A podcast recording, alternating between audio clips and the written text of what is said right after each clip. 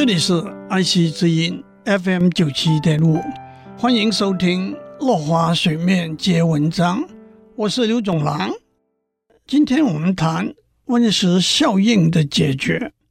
了解了什么是温室效应之后，我们就理解温室效应本身不但不是一件坏事，相反的，它帮助地球表面。维持一个适合人类生活的温度。只有当大气层中的温室气体增加，才会引起地球暖化的现象。科学家远在十九世纪初期就已经发现，也逐渐验证了温室效应的现象。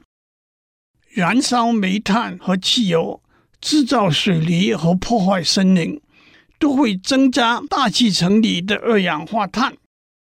根据科学家收集的数据，近半个世纪来，大气层里的二氧化碳持续而且迅速的增加，也的确造成了地球严重暖化的现象。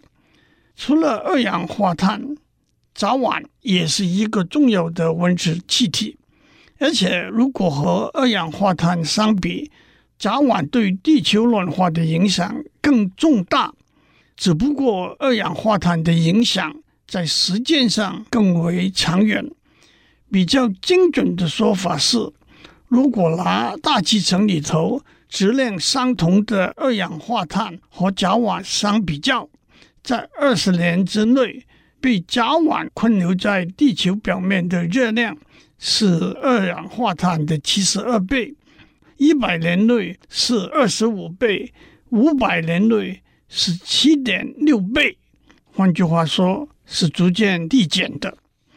地球上的甲烷有几个重要的来源：地球终年被冰冻在摄氏零度以下的陆地，地理学名词叫做多年冻土 （Permafrost）。多年冻土多半分布在南北极。占地球陆地面积百分之二十，里头就储存了甲烷。多年冻土融化的时候，甲烷就会被释放出来。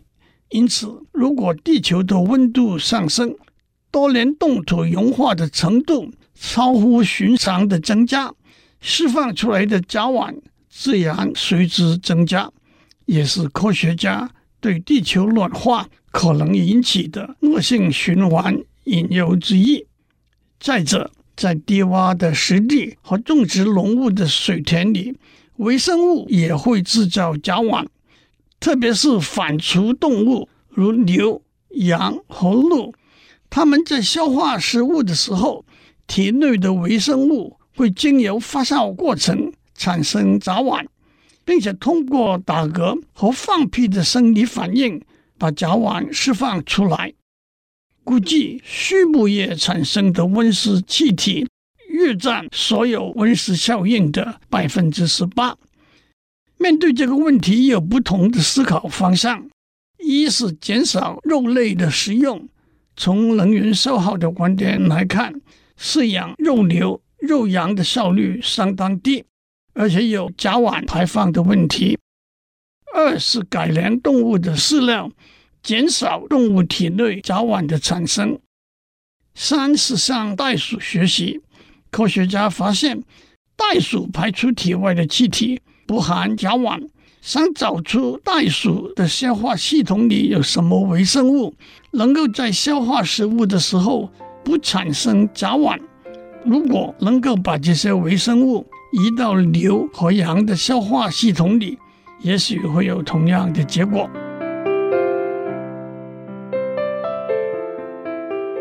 以上内容由台达电子文教基金会赞助播出。